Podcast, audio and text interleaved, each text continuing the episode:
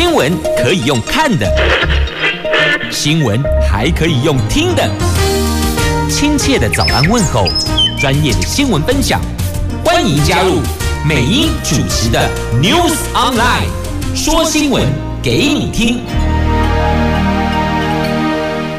亲爱的朋友，台港后打开后，大家好，欢迎您再度锁定收听六三类我是美英，我是谢美英。有没有觉得今天特别特别的冷哟？温度真的变化了，而且从昨天晚上就开始变化了。那现在进入头版头条新闻之前呢，我们先来关注的是天气概况。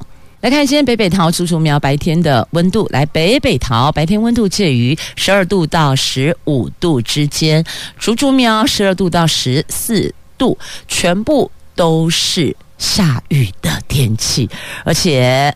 气温蛮低的，提醒大家提早出门，还有穿衣保暖很重要。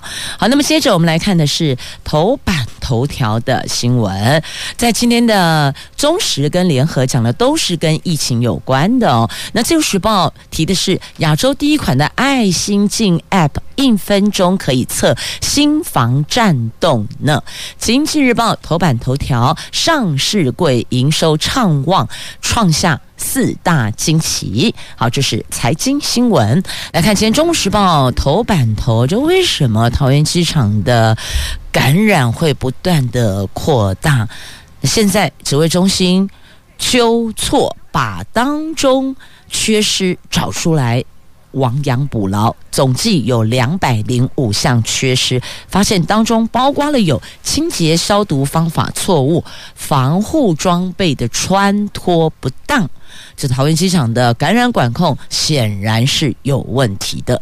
这一波的疫情再起，起因是桃园机场防疫疏失。从一月三号以来，桃园机场群聚累计有三十二个人确诊，为了要亡羊补牢，指挥中心勘察旅客入境的流程之后，框列了二十八个管制点是感染热点，发现有两百零五个缺失，要求机场人员要从细节注重防疫。指挥官说，希望桃机跟机场外包清洁公司信实企业能够把这些非常小的缺失改善。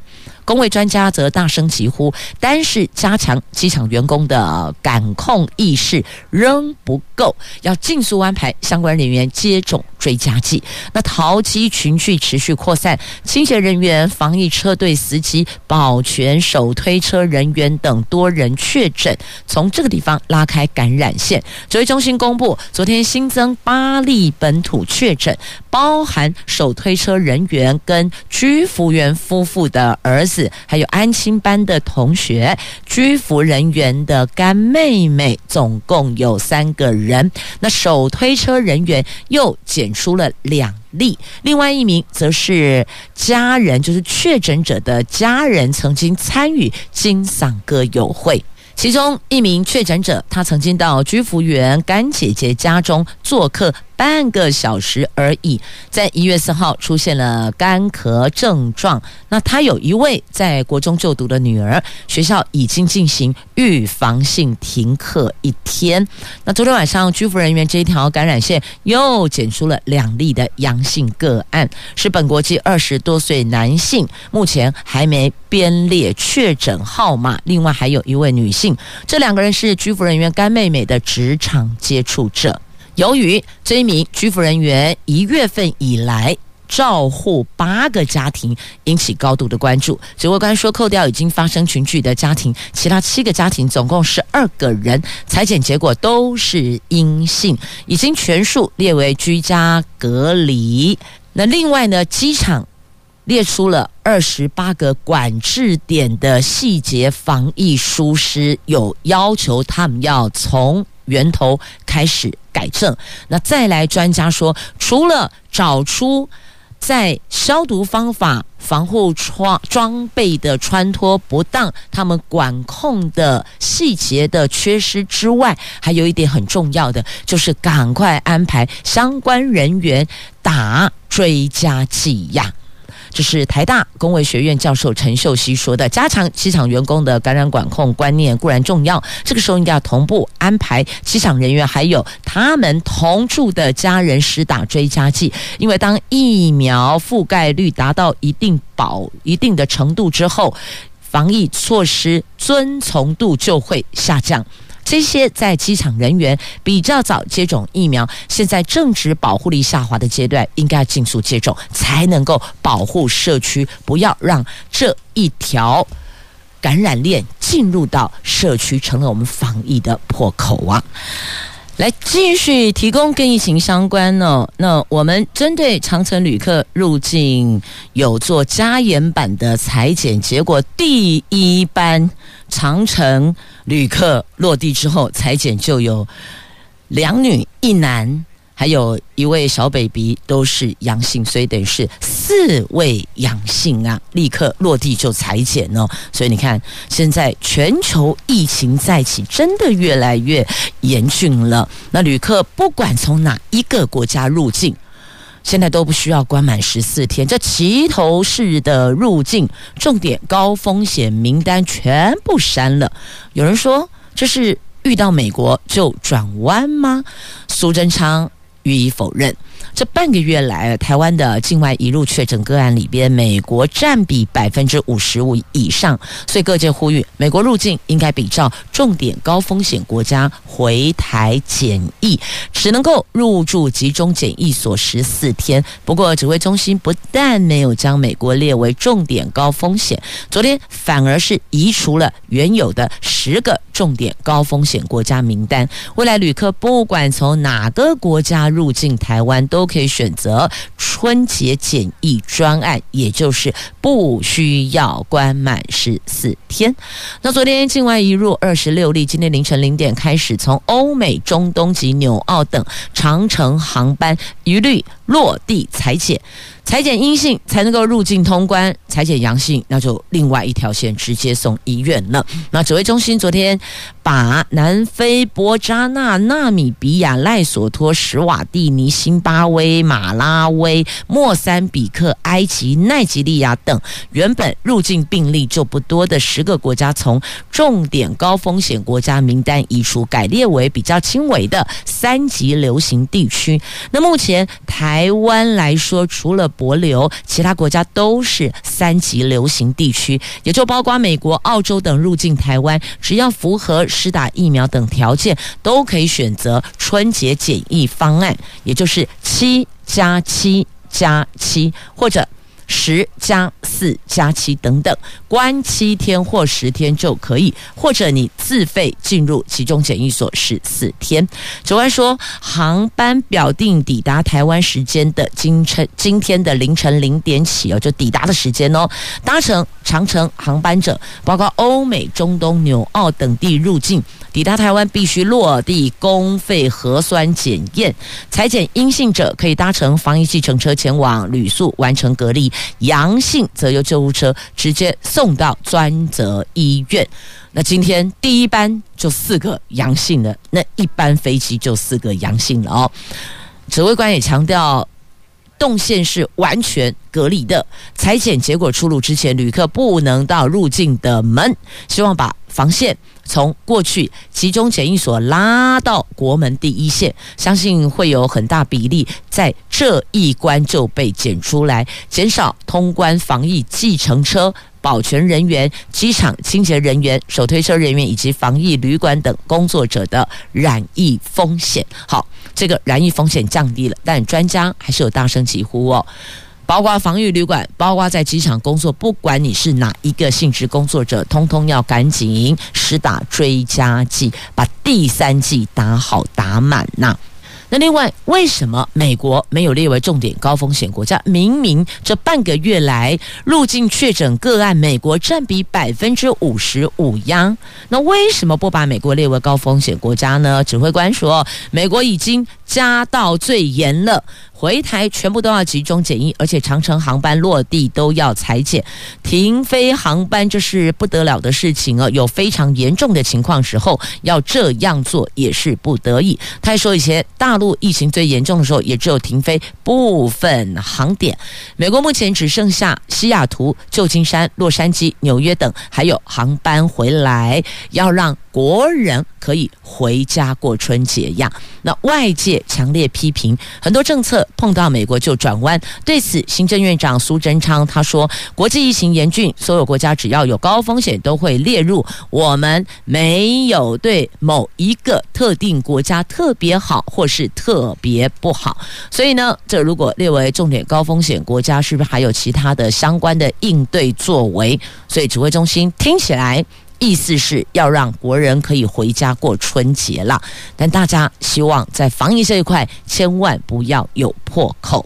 那提到了防疫，在机场的防疫计程车哦，现在政府要求防疫小黄禁止搭载一般旅客，就是你防疫计程车就是搭载国外入境的旅客。那现在政府也推出了每车每。每车每天三千五百元的包车津贴，也就是说呢，你只能在机场在国外回国的国外入境的旅客，不可以搭载其他一般的旅客，所以每天贴补你三千五百元的概念，这包括了桃园机场、台北松山机场、小港机场的防疫车队有进行这样的补贴，如果有违反规定的，就会予以解约呀。好，那么。再来，疫苗是否很充足？第三季有九成都想打莫德纳，那担心说会不会到时候疫苗不够？指挥官说放心。现在我们莫德纳、BNT 都各有两百三十万剂，所以等于有四百六十万剂，而且 BNT 还会陆续进来，疫苗量是充足的。希望这个礼拜可以重启一九二二，方便民众预约。好，讲到一九二二，台北市长柯文哲超不满的，他说那个一九二二时而开，时而关。台北市的疫苗系统一个小时涌入八万人预约，你看看之前呢，给你勾紧啊，打疫苗，但是好像玲玲，现在呢？疫情严峻了，大伙是抢着要接种疫苗啊！那这一次呢，我们本土确诊年龄最小，Omicron 的确诊者是两岁耶，年纪这么小确诊，大家很担忧。这么小的小 baby，他们其实并没有打疫苗，那幼童确诊怎么办？那专家说呢，幼童确诊重症率低，还不用打疫苗。那国内出现了本土第一例两岁以下幼童感染 Omicron，这次桃机相关群聚累积至少有四名是五岁以下的确诊个案。儿童感染科的医师说，根据国外资料显示，感染新冠肺炎的幼童重症比率不到万分之一，家长。不用太担心。至于国内五岁到十二岁族群，是不是要比照美国，应该列入新冠疫苗的接种行列呢？卫福部的传染病防治咨询会预防接种组说，目前接种还不到利大于弊的时候，所以他们说，目前幼童。还不用打疫苗啊？那指挥中心统计，国内目前没有满二十岁的 Omicron 的确诊者当中，境外移入有十三例，占全部两百零一例的 Omicron 的个案数的百分之六十六趴。而国内昨天出现的第一例未满二十岁的本土的 Omicron 的确诊者，是一名两岁以下的男童啊。那目前。只有美国因为疫情严重，开放五岁到十二岁的学童打新冠疫苗，其他国家包含欧洲都还没有开放呢。那台湾儿童感染医学会的理事长邱南昌说，国际文献上来看，儿童确诊率非常低，大部分是轻症，而且不会留下后遗症。比较严重症状是类似川崎氏症的多重器官发炎症候群，但台湾。目前没有这里的这类的案例哦。那现在开始到元宵节，必须要密切关注这一波本土疫情是不是持续增加。两个潜伏期，一个潜伏期是十四天，两个潜伏期就是二十八天。二十八天之后如果没有个案，就可以视为。安全。如果中间出现确诊者，那么过年期间家长应该要减少带小孩出门社交哦，就是还是待在家里吧。那待在家里，还有是还是有些事情可以做的哦，亲子之间可以协力来完成的，不管是某些室内的休闲娱乐，亦或者。打扫家里也是可以的，这个时候刚好也可以训练孩子家务平权的概念。只要是家里的一份子，不管是爸爸妈妈、爷爷奶奶，还是小朋友们，大家都有分担家务的责任。这个叫做家务平权，这刚好也是一个机会教育点呢。好，那再来我们要关注的。话题来看，《自由时报》头版头条的新闻：亚洲第一款的爱心镜 App，只要一分钟就可以测心房颤动。心房颤动会导致中风、心脏衰竭，甚至死亡。每四个老人就有一个人有心房颤动的问题。台大医院跟敦捷光电合作推出了爱心镜。App 只要把手指放在手机的镜头上面，短短一分钟就能够完成侦测，它的敏感度和准确度高达百分之九十五以上。为了通过卫福部的食药署的核可，亚洲第一款医用心律不整 App。那爱心镜使用手机镜头，还有光体积变化描记图法的技术，利用光照侦测血液体质的变化，所以只要把手指贴在镜头上面，平放。静置一分钟就能够测得媲美心电图的筛检结果呢，而且重点是准确度高达九十五趴，百分之九十五哦。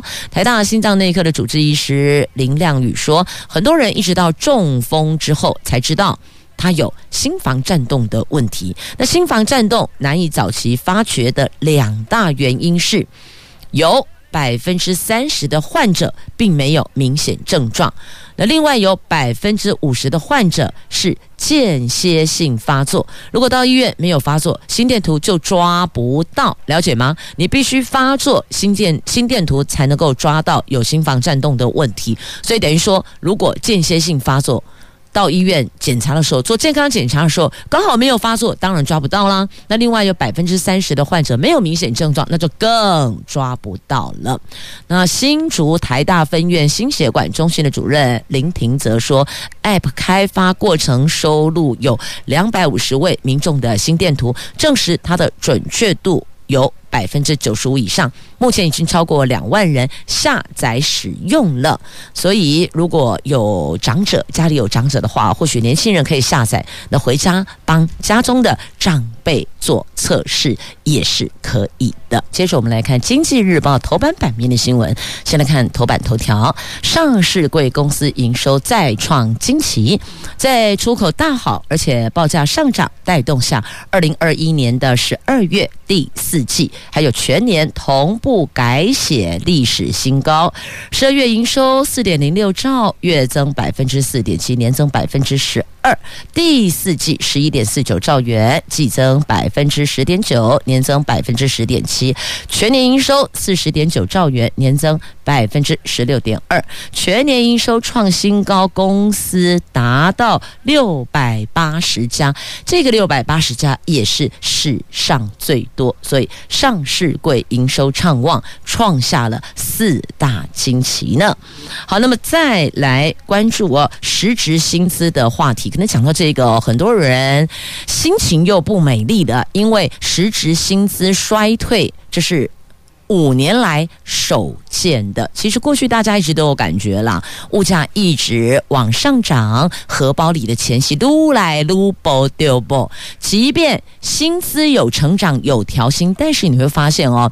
调薪也被高物价给吃光光了，对吧？这万物齐涨，薪资成长也被高物价吃掉了。主计总处昨天发布了二零二一年一月到十一月全体受雇员工每一个人每一个月经常性薪资平均是四万三千一百三十八元，年增百分之一点八六，总薪资平均是五万五千八百一十九元，也增加了百分之二点九五。单手剔除物价因素之后。实值经常性薪资是四万一千三百九十一元，年减百分之零点零五呢。这个是从二零一七年来到现在的首度的负成长，所以你看，本来还看到了总薪资平均成长了，结果剔除物价因素之后，反而是减少了。所以就说了，物价上涨把薪资成长的部分都给吃掉了。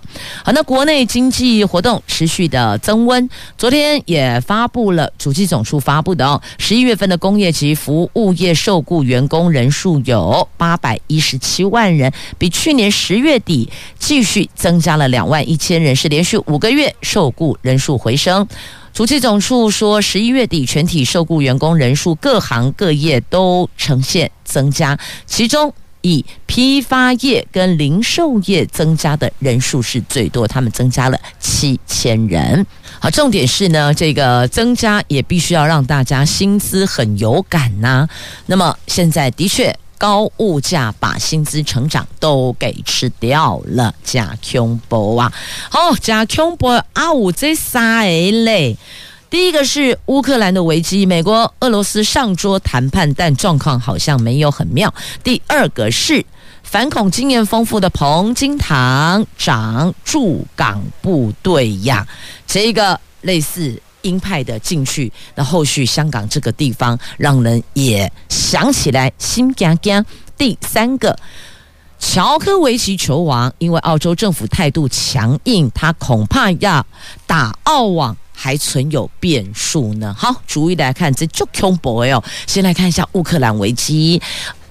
联合报今天头版下方的新闻，这俄罗斯开出了严苛条件。这个条件内容你一看就知道啊，边共啊了，因为一点诚意都没有嘛。这美国跟俄罗斯。一月十号，在日内瓦就乌克兰问题展开谈判。由于俄罗斯开出乌克兰不得加入北约等严苛条件，与会外交官表示对会谈成果不抱任何期待。美国希望不对俄罗斯让步太多，同时避免俄罗斯再次入侵乌克兰呐。那俄罗斯上个月提出了很多项的要求哦，这要求包括了北约停止东扩往东扩张，保证不让乌克兰加入，还有北约停止在一九九七年后加入的中东欧成员国内活动。美国跟北约都表示。俄罗斯提出了大部分条件，根本就是免共免谈。不过，美国对俄罗斯的条件也不敢置之不理，唯恐谈判破裂，成为了俄罗斯对乌克兰动手的借口。所以，你看，这国与国之间盘算各自利益的时候，弄就愁惨的啦。反正我就开出来了，要么你就遵循，不吗？我就拿这个当借口，就对乌克兰出手。所以，你看。说来说去，最后都说都是你们的原因啊！我有提呀，你们置之不理呀，你们不同意啊，所以问题还是你们呢，所以我才出手的。所以你看就是这样子。目前俄罗斯针对乌克兰问题就是这个态度啊，所以有恐怖不就恐怖的呀！来继续再来看一下中实头版下方，中共解放军驻港部队新闻发言人说，武警部队副参谋长彭金堂少将。接替原来司令员陈道强出任驻香港部队司令员，这是第一次由武警系统的将领掌舵驻港部队。彭京堂曾经任新疆武警总队的参谋长，专卖新专责新疆反恐多年。香港特首林郑月娥昨天会见彭京堂，他表明希望驻港部队跟香港政府携手捍卫中国国家主权，保持香港长期繁荣稳定啊。香港现在这样子，还有稳定吗？还有繁荣吗？所以这个派反恐经验丰富的少将就将军级来掌驻港部队，所以看得出来，后续他们的做法会更强硬。由这个细节可以看出。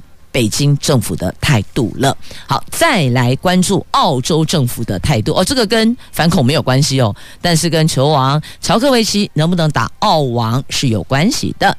网球世界球王乔克维奇没能提供新冠肺炎疫苗施打证明，在入境澳洲前被当地政府给挡了下来。乔帅透过法律团队提出上诉，昨天澳洲联邦巡回法院召开听证会。法官宣布，乔克维奇胜诉，恢复他的签证，而且可以离开被留置的移民饭店备战澳网。但是，澳洲政府态度仍旧强硬，而且还强调他们有可能二度取消乔帅的签证呢。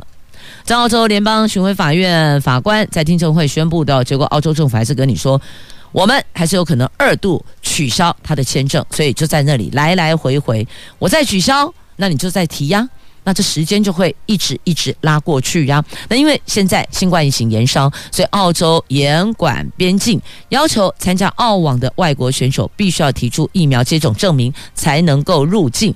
如果没有的话，就要申请医疗豁免或是取消参赛。那乔帅上个礼拜出发前，开心的在社群媒体公布自己顺利成行，因为自己感染过新冠肺炎，而且康复了。他认为这样子就可以获得医疗豁免。他在上个礼拜四深夜搭飞机抵达澳洲入境的时候，澳洲移民局认为他提供的文件不齐全而取消他的签证。乔帅被留置在机场七个小时，再转往留置难民的饭店等待进一步通知。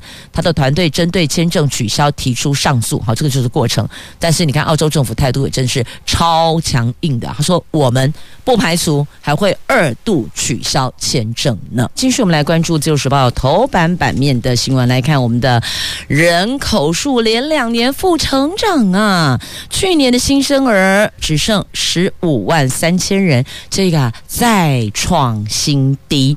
我国人口警报大作了。内政部昨天公布了去年底。总人口数是两千三百三十七万人，已经连续两年自然增加，社会增加呈现负成长。而去年结婚数十一万对，新生儿十五万三千人，结婚率、出生数双双创下史上的新低，不婚又不生，成为我国人口入不敷出的关键因素啊！所以你看，现在有很多。不婚者，亦或者结婚但顶客族我不生，所以这是人口入不敷出的关键因素。我们在结婚率跟出生人数这两个部分都创下史上的新低呀。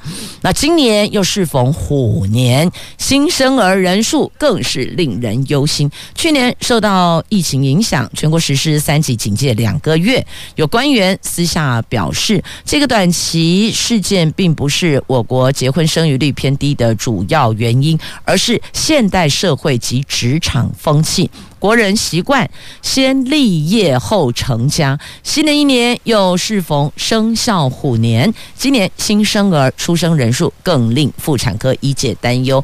那么，到底要怎么样？提振出生率，这个还真的得妥善的思谋对策啊！这已经不是给生育津贴就可以的，因为你要知道，小孩不是只有生下来，你还要养育他、照顾，处处都烧钱呐。所以这一块显然在我们社会福利关注这一个部分，还有一些可以进行讨论的空间啦，可以集思广益，思考怎么样可以降低。新手父母的负担，那或许有人说：“哎，阿公阿妈也当到期，但是你看怎样哦？不是每一个阿公阿妈都有这样的经济能力，还是有大部分的父母亲必须要自给自足，要养育自己的小孩。那所以这个也是另外一环，是否会生育的考量的重要的原因之一呢？好，那么讲到人口数，那接着我们再来看一下。人事异动之警戒篇，来看高阶警官换人做，八个县市的警察局长换人做做看了。这原来云林县警局长任内病逝，内定由警政署的行政组组长李谋旺调任接云林县警局长。那其他包括有。宜兰县警局长林新晃、新竹市警局长郭世杰、新竹县警局长杨哲昌、苗栗县警局长陈武康、嘉义市警局长王文泽、嘉义县警局长陈明君、花莲县警局长戴崇贤。好，这个是八个县市的警察局长。哎，警察局长很重要，哎，会牵涉到地方治安的走向。那到底该怎么做？那新北市警的刑大大队长黄仁聪任内发生了馆长遭枪击案、新店咖啡商遭枪杀命案、永和区的无头分尸案，也破获了路上最大宗的毒品案，所以调升为警政署秘书室主任。那至于六都的警察局的分局长，台北市跟台中市各有一个人，其他四都各有两个人晋升三线二星。好，这个。是警局的人事异动，那保二总队长刘章远、保三总队长廖宗山将升任。警政署的警政委员，内定由嘉义县警局长廖训成、台北市警局副局长李希和这两个人升任。那也因为有了异动，所以也会连带牵动其他县市局长的人事异动哦。好，这个是在今天自由时报头版下方的新闻。好，来看一下哦，这一次国民党在罢选案，还有在立委补选案的失败，主席朱立伦坦言大选失败，那选举就是立委的部分也失败，他们尽快布局二零二二。那现在呢，蓝营内部哦有不同派系的声音出来了，觉得这个主席呀、你得一肩扛起失败的责任。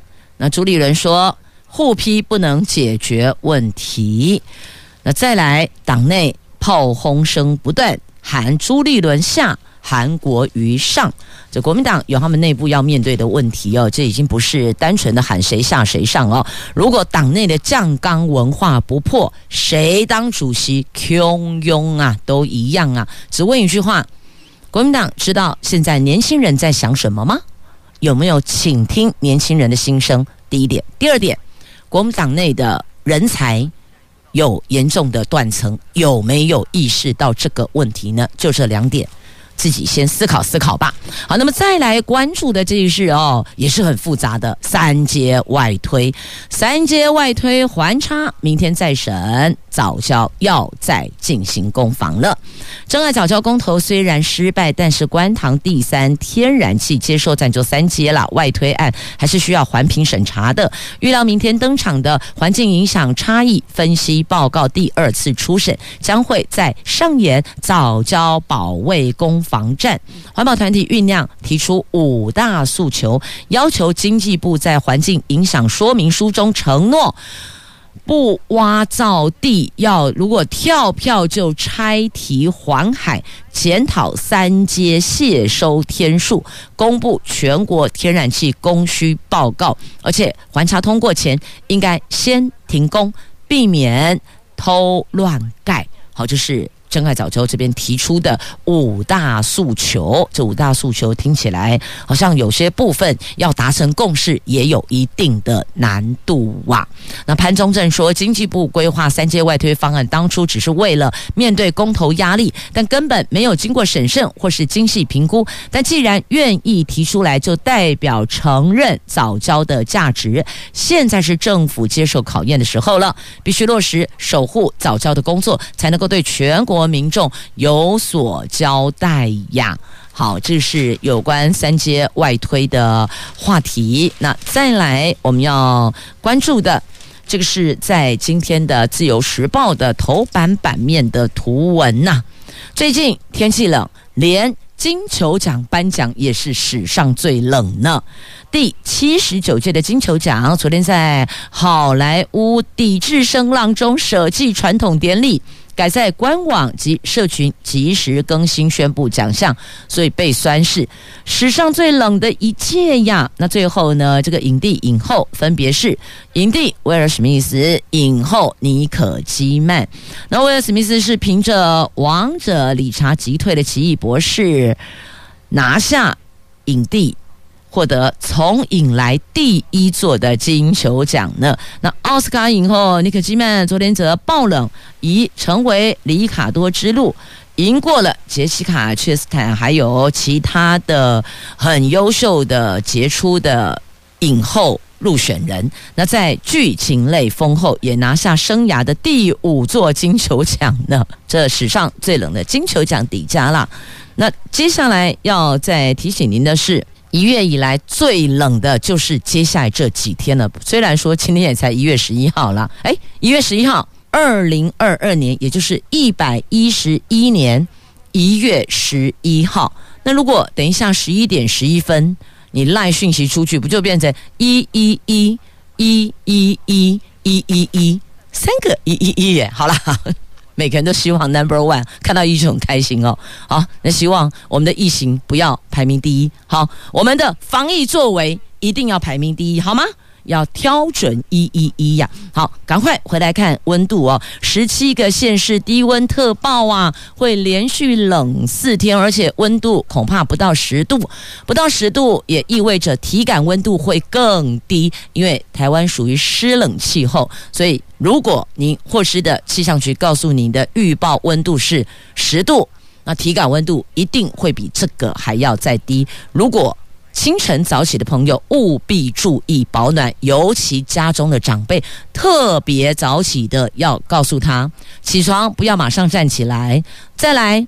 天气这么冷，不要马上出去外面运动，在家里在客厅柔性活动关节跟四肢就可以了。因为强烈大陆冷气团今天南下，是入冬以来最强，影响到礼拜五，要到礼拜六才会减弱。气象局针对全台湾十七个县市发布了十度以下的低温特报，除了高雄、屏东、台东之外，十一号下午就今天下午到十二号到明天的清晨。标示黄色灯号，寒冷范围涵盖台南以北，一路到宜兰跟花莲。阿内有了解不？我们的收听范围内全部都在这次的低温特报里，注意。保暖哟！来继续呢，我们来关注哦，在今天的《自由时报》的 A Two 焦点版面的话题来看，台湾日本的经贸会今天要登场了，大家最关注的是什么呢？就是这个福岛食品啊，到底怎么样啊？这第四十五届的台湾日本经贸会今天将以视讯的方式进行，由两国关系协会会长领衔，预计双台湾方面将会提出。加入跨太平洋伙伴全面进步协定的议题，那日本则关心开放福岛等五县市食品进口，另外包括了台积电到日本等后续供应链合作，这个也预期会是今天讨论的焦点呢。那二零一一年的三一一福岛核灾之后，台湾从同年的三月二十五号起禁止福岛相关等五个县的食品进口台湾。二零一八年十一月更通过了公投维持禁令，效期到前年十二月止。在莱猪公投被否决后，外界认为台湾民众可以接受以国际标准、科学数据进行开放。我国去年也正式启动对日本食品标准的跨部会讨论。所以有预料，有可能今天这场经贸会议后就会开放福岛等五市五县的食品进口台湾了。那知情人士还透露说，解禁日本食品进口台湾应该会早于中国，就要抢在它之前啦。但台湾的民众的看法又是如何呢？好，那么接着我们再来关注的这个是辟建桃园机场第三跑道的工程，有两条路线改线动工，二零二四年六月会完工。这因应桃园国际机场新建第三跑道所需要用地，中央跟市政府推动了台十五线还有台四线的配合，桃园国际机场扩建改线工程昨天动工。这个工程工期大概三十二个月，也就在二零二四年的六月完工通车。完工之后，原有的台十五线路基将交给桃园国际机场公司接棒新建第三跑道。另外，还会在新辟六点一公里跟一点三公里的路段呐，现有的台十五跟台四线还是可以通行的哦。那因为桃园机场第三跑道部分将新建在台十五线及台四线上面，因此就把台十五线跟台四线改线。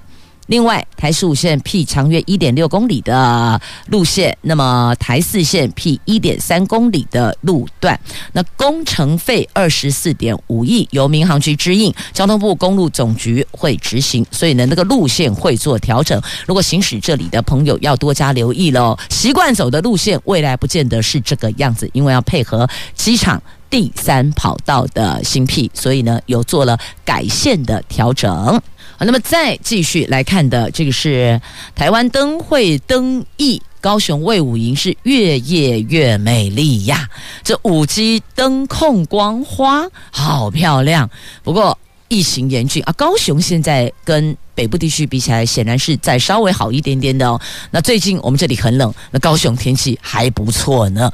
在今年台湾灯会为五营灯区最新的亮相作品“直花光”，结合了五 G 物联网的灯控技术，在北湖南侧湖畔种下了两千五百只有光点心跳的花草，在夜晚。远远的看过去，就像浪潮般的晶莹光海，吸引了民众到这儿来拍照打卡呢。好，这个是台湾灯会的灯艺，所以接下来都会有一波一波的主题灯区会曝光。那大伙儿可以思考一下哦，既然不能出国，那如果国内疫情可以控制得当的情况之下，或许在国内。旅游也是可以的，但是还是要提醒大家，防疫指引的要求规则还是得通通做好做满哦。也谢谢朋友们收听今天的节目，我是美英，我是谢美英，祝福你有暖暖、健康、平安的一天。我们明天空中再会，明天见了。